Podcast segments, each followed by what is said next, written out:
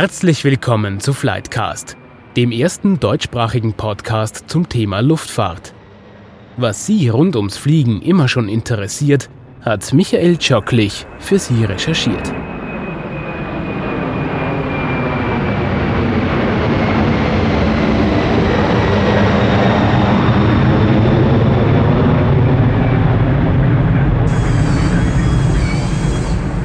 Wieder einmal ist Flightcast zu Gast bei FACC in St. Martin im Innkreis in Oberösterreich.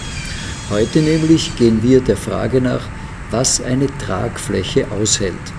Da kennt sich FACC aus, wird hierdurch intensiv an Werkstoffen und Bauteilen auch für Tragflächen geforscht. Unser Gesprächspartner heute ist Andreas Furtmeier.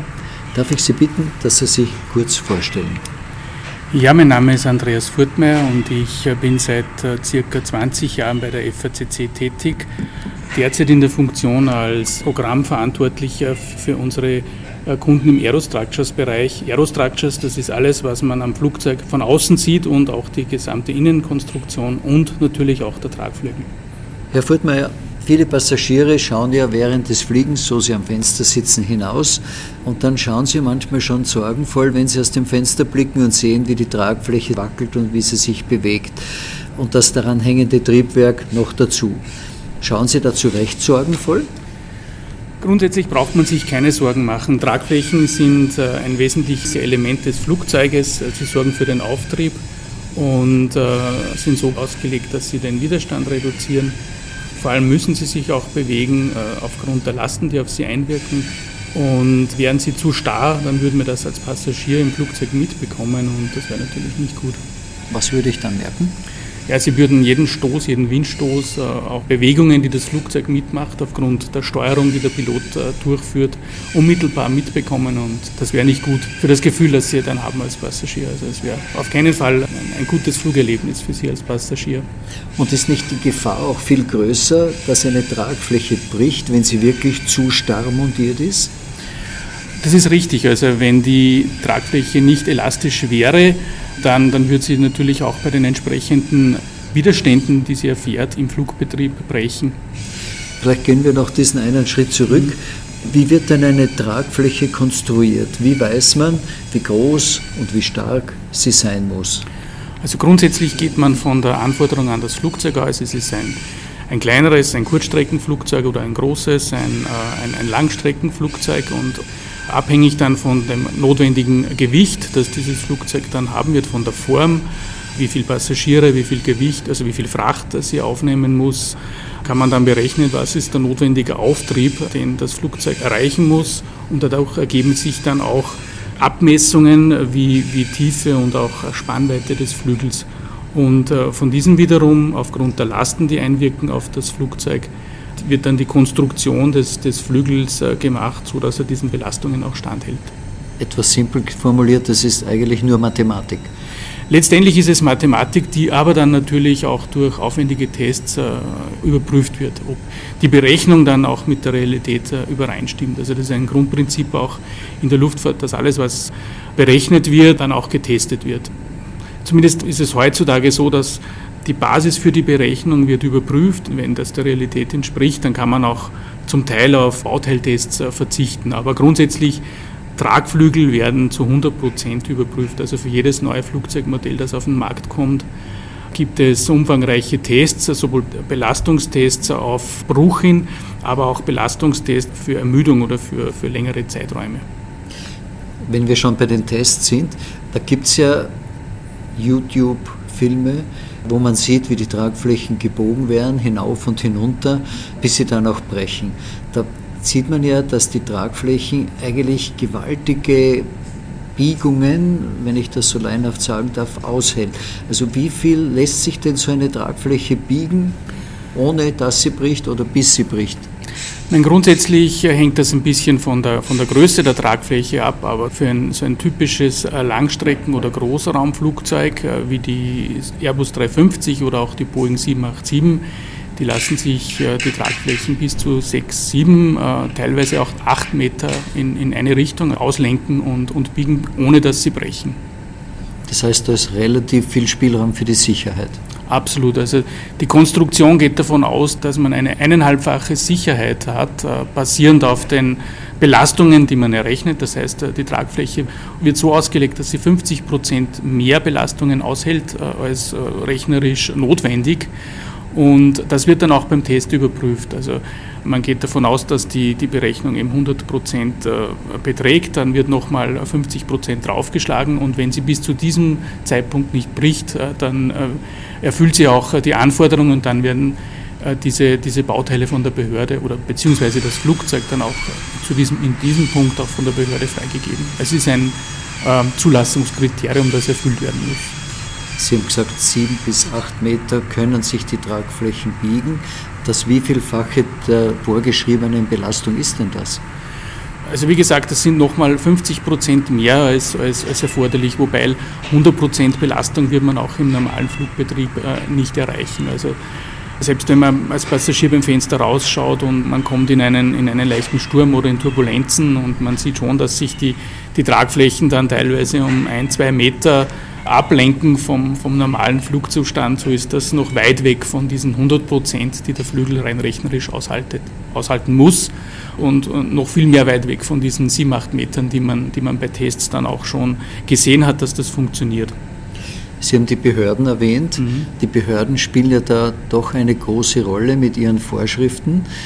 Was schreibt denn die Behörde eigentlich so alles vor, wenn es zum Beispiel jetzt um die äh, Tragfläche geht?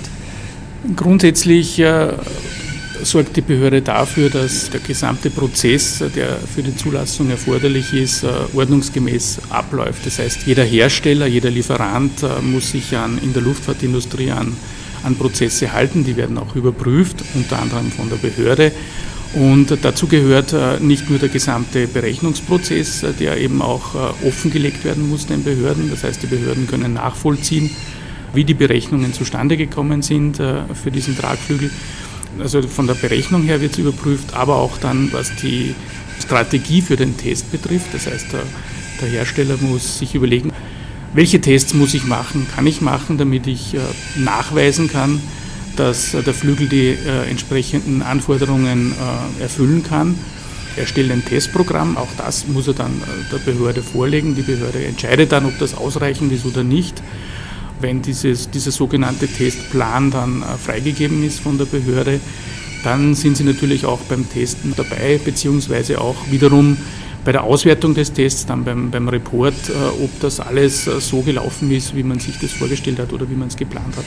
Also relativ umfangreiche Mitspracherechte, was den gesamten Prozess von der Berechnung bis hin zum letztgültigen Test betrifft ein Flugzeughersteller könnte eine Tragfläche konstruieren, so wie er sie will und wie er glaubt, dass sie ausschauen soll. Aber zugelassen wird sie nur, wenn die Behörde das für nachvollziehbar und sicher findet. Also grundsätzlich die Auslegung erfolgt nach aerodynamischen Grundsätzen. Die Aerodynamik wird ja durch die äußere Form äh, sichergestellt oder erzeugt teilweise dann auch natürlich durch die Durchbiegung des, des Flügels dann im Flugbetrieb bei den entsprechenden Widerständen. Also das ist Aufgabe der, der Aerodynamiker, das entsprechend äh, zu konstruieren und zu berechnen. Das heißt, der Tragflügel muss eben so konstruiert äh, sein, dass er das Gewicht des Flugzeugs, äh, auch die, die entsprechenden Widerstände, die das Flugzeug erfährt aufgrund Luftwiderstand und so weiter, der Tragflügel wird vom Profil her optimal ausgelegt für den Flugbetrieb aber dann letztendlich die Belastungen, die dann äh, zusätzlich äh, als Sicherheit der Tragflügel aushalten muss, das wird dann auch von der Behörde entsprechend vorgegeben und, und auch überprüft. Welche Rolle spielt die Form der Tragfläche? Moderne Tragflächen haben eben auch moderne aerodynamische Profile. Die Form ist zum einen wichtig, um maximalen Auftrieb zu gewährleisten bei geringstmöglichem Widerstand. Widerstand das ist zum einen das Gewicht, das das Flugzeug selber hat, aber natürlich auch der Luftwiderstand, der aufgrund des jeweiligen Flugzustandes dann auftritt. Und natürlich muss der Tragflügel dann auch die entsprechenden Kräfte aufnehmen können, die das Triebwerk das für den notwendigen Vorschub sorgt, dass dieses Tragwerk das entsprechend aufnehmen kann. Und der Tragflügel ist dann auch so gestaltet, dass man mit Hilfe des Flugzeuges dann auch den richtigen Anstellwinkel dann erreichen kann, damit das Flugzeug dann auch fliegt in verschiedensten Flugsituationen. Eine wichtige Rolle ist auch die Frage des Werkstoffs. Mhm. Woraus bestehen Tragflächen heutzutage? Also moderne Tragflächen bestehen heute hauptsächlich aus äh, Kompositmaterialien, aus Carbonfasern, in manchen Bereichen nach wie vor aus Titan, also speziell in, in den Bereichen, wo die Triebwerke aufgehängt werden, beziehungsweise auch wo das Fahrwerk äh, im Bereich des Tragflügels montiert ist. Da wird äh, Titan verwendet. Weil Titan besonders fest ist. Titan vereint geringes Gewicht mit hohen äh, Festigkeiten und wird dadurch gerne in der, in der Luftfahrt eingesetzt. Allerdings für das Innengerippe, für das Holm-Rippengerüst und auch für die Außenhäute der, des Tragflügels wird in modernen Flugzeugen gerne auch Carbon eingesetzt. Es gibt aber nach wie vor auch Konstruktionen, die mit, mit Aluminium arbeiten. Das Material ist immer eine Frage der Anforderungen, die es erfüllen muss und, und da kann durchaus auch Metall das Material der Wahl sein. Aber der Trend geht in Richtung Kompositmaterialien. Absolut. Also die letzten Flugzeuge, die in die Entwicklung gekommen sind und, und heute fliegen, ob das jetzt eine 787 ist, eine A350, aber schon auch eine A380, die haben einen Kunststoffmaterialanteil von mehr als 50 Prozent. Ähm, bei Flugzeugen, die 20, 30 Jahre alt sind, war dieser Anteil noch bei 20, 30 Prozent. Ah, auch in den Tragflächen? Tragflächen aus, aus Composites äh, gibt es für zumindest Passagierflugzeuge erst seit äh, der A350 oder beziehungsweise auch der 787. Das waren die ersten Flugzeuge, die auch äh, Tragflächen aus Carbonmaterialien erhalten haben. Sie haben das Innenleben so eines Tragflügels angesprochen. Das Einzige, was der, was der Passagier in der Regel weiß, ist, dass sich auch der Treibstoff in den Tragflächen befindet.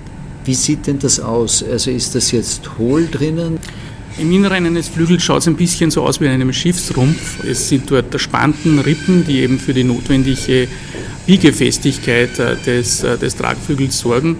Und es ist richtig, ja, die Tragflächen dienen unter anderem auch als Tank das heißt, die Innenkonstruktion ist, ist versiegelt und dient auch dazu, eben den Treibstoff äh, entsprechend in den, in den Tragflächen aufzunehmen. Zum einen erspart man sich äh, dadurch Platz im Rumpf, also der Rumpf wird ja benötigt dann auch für Passagiere und für Fracht. Im Bereich des Tragflügels befindet sich auch der Schwerpunkt des Flugzeuges und der Treibstoff wird ja verbraucht während des Fluges und Pilot muss natürlich dann auch achten, dass dadurch der Schwerpunkt nicht in eine Richtung bewegt wird, äh, den man nicht haben will. Und insofern bieten sich auch die Tragflügel an. Nebenbei gesagt ist es auch für die Stabilität des Flügels wichtig, äh, dass er mit Treibstoff gefüllt ist. Er wird dadurch steifer. Dadurch äh, hat er nicht so eine hohe Durchbiegung, als wenn dort Luft drinnen wäre. Was auch der Grund ist, warum die Tanks von der Mitte her entleert werden. Die nach außen hin befindlichen Kammern des, des Tanks äh, werden gegen Ende des, des, des Flugbetriebs hin entleert. Aber ist da nicht die Gefahr, dass der Treibstoff in den Tragflächen quasi hin und her schwappt? Die Gefahr ist nicht gegeben. Äh, wichtig ist, dass man dafür sorgt, dass eben die Gewichtsverteilung so ist, äh, dass man den Schwerpunkt eben mittig hält und nicht eine für das Fliegen schlechte ja, Verteilung des, des Schwerpunktes habe. Und grundsätzlich sind die Flugmanöver nicht so abrupt, dass es da zu einem Schwappen äh, des, äh, des Treibstoffs kommt. Das heißt, die Kammern sind auch relativ klein, sodass, wenn dort ein bisschen Treibstoff schon fehlt, dass es eben nicht herumschwappt. Naja, und die Kammern sind auch immer wieder unterbrochen. Man darf sich das nicht vorstellen, dass die Tragfläche innen hohl ist. Wie gesagt, da befinden sich äh, Holme drinnen, Vorderholme, Rückenholme und auch Rippen die so quasi natürliche Hindernisse für den, für den Treibstoff darstellen und, und der Treibstoff dadurch auch nicht allzu stark schwanken kann. Und wird der Treibstoff während des Flugs auch innerhalb der Tragfläche ein bisschen hin und her gepumpt, um diese Schwerkraft richtig zu haben? Das ist notwendig, ja, damit äh, die äh, abhängig dann von der jeweiligen Flugdauer und, und der Flugsituation der Pilot die Möglichkeit haben kann, auch den Schwerpunkt entsprechend zu verlagern. Jetzt hat die Tragfläche an sich schon einmal eine große Belastung auszuhalten. Dann hat sie jetzt noch das Gewicht des Treibstoffs drinnen, dann hängen die Triebwerke dran. Eigentlich hat sie ja, wie sagen, ist die Tragfläche in Wahrheit das Um und Auf eines Flugzeugs. Absolut. Was auch der Grund ist, warum äh, der Tragflügel eigentlich eine durchgehende Konstruktion ist besteht normalerweise aus einer so einer Mittelkonsole und, und dann jeweils links und rechts dann den entsprechenden Tragflächen. Die sind sehr fest und sehr gut miteinander verbunden.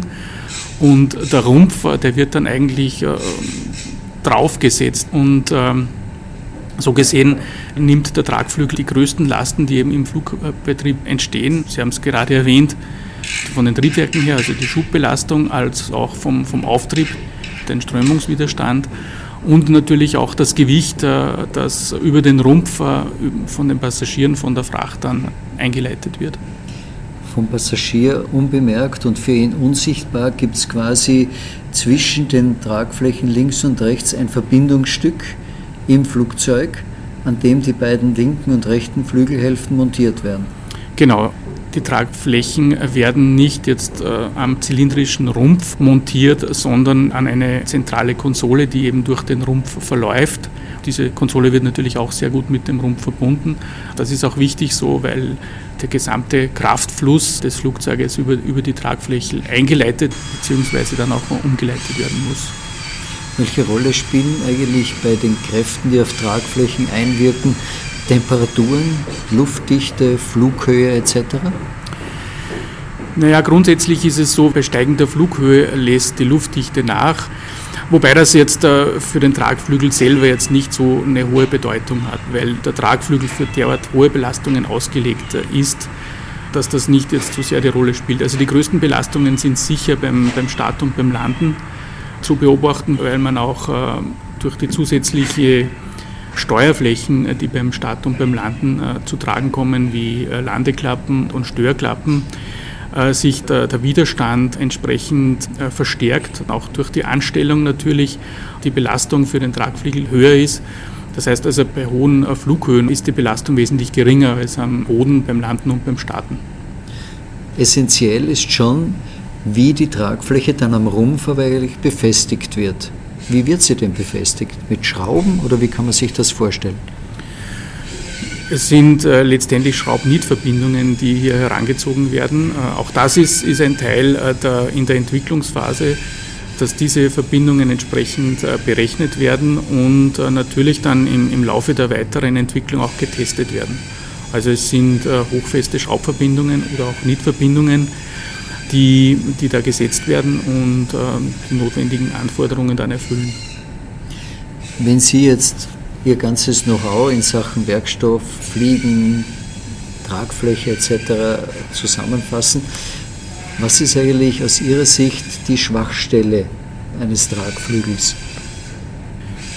Ich würde die Tragfläche nicht als Schwachstelle bezeichnen, sondern eigentlich als Dreh- und Angelpunkt äh, des gesamten Flugzeuges. Im Laufe der Flugzeugentwicklung hat man versucht, auch äh, Schwachstellen äh, zu eliminieren und, und äh, letztendlich funktioniert ein Flugzeug als Ganzes. Also man kann sicher nicht den Tragflügel als potenzielle Schwachstelle ausmachen oder identifizieren. Wie gesagt, dazu ist, ist einfach die Funktion auch zu wichtig und ein Versagen des, des Tragflügels würde unweigerlich zum Absturz des Flugzeugs führen. Also das kann man in den letzten 20, 30 Jahren sicher nicht sagen, dass ähm, ja, konstruktive Unzulänglichkeiten im, im Aufbau des Tragflügels dazu geführt haben, dass Flugzeuge abstürzen. Man kann sich beim Fliegen oder vor dem Fliegen bei einigen fürchten und vor manchen mehr oder weniger unbegründet Angst haben, aber vor einem Versagen der Tragfläche braucht man sich nicht zu fürchten. Definitiv nicht, weil wie gesagt, zum einen die Sicherheiten äh, speziell hier sehr hoch sind. Gewicht ist ja ein entscheidender Faktor beim Flugzeugbau und äh, gerade in den letzten Jahren hat man äh, eben auf, aufgrund der, der, Möglichkeiten, die man in der Berechnung hat, aber auch im, im Testen, konsequent auch Gewicht rausgenommen aus dem Flugzeug, überall gespart, wo es notwendig und wo es auch möglich war. Ähm, das heißt, äh, in vielen Bereichen des Flugzeuges, äh, wo auch Bauteile, wenn sie jetzt versagen würden, nicht, nicht unmittelbar zum Absturz führen. Also bei solchen Bauteilen hat man auch die Sicherheit so runtergesetzt, dass sie halt ähm, ja, knapp über den erforderlichen Anforderungen dann liegen. Hingegen bei, bei strukturellen Bauteilen äh, und bei notwendigen Bauteilen hat man nach wie vor Sicherheiten drauf, die erkauft man sich durch zusätzliches Gewicht ist aber notwendig, äh, damit man auf der sicheren Seite ist. Das heißt, Passagiere, die aus dem Fenster schauen und sehen, dass sich die Tragfläche bewegt, vielleicht sogar stark bewegt, können eigentlich beruhigt sein, weil der Umstand, dass er sich bewegt, ist eigentlich ein Sicherheitszeugnis.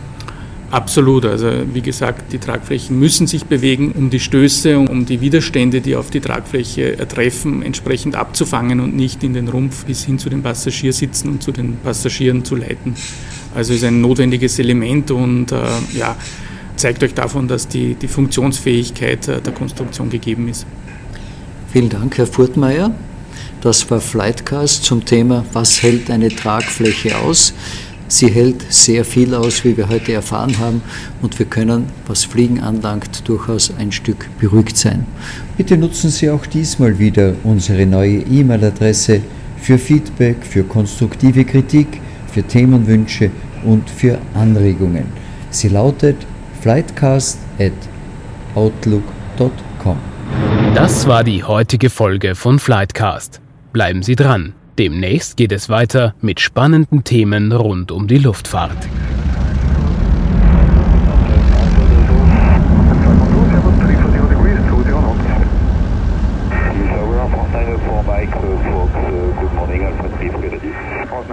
Fox, Hello, the wind 330 degrees 17 knots, runway 29 cleared for takeoff.